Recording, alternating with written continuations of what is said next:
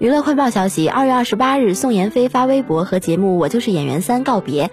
她表示，当初自己来参加这个节目，觉得这会是一场噩梦，称因为作品的压力、对自己演技的怀疑、害怕辜负导师们和队友们信任等，自己因此还瘦了六斤。但是随着节目推进，宋妍霏觉得这是二零二零年最值得的一场梦，自己收获很多。如今梦醒了，六斤肉也回来了，自己会继续勇敢前行。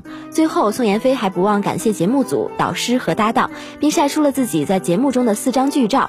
叶祖新也在评论区为其加油，加油，C C 姐！网友们也纷纷留言评论祝福。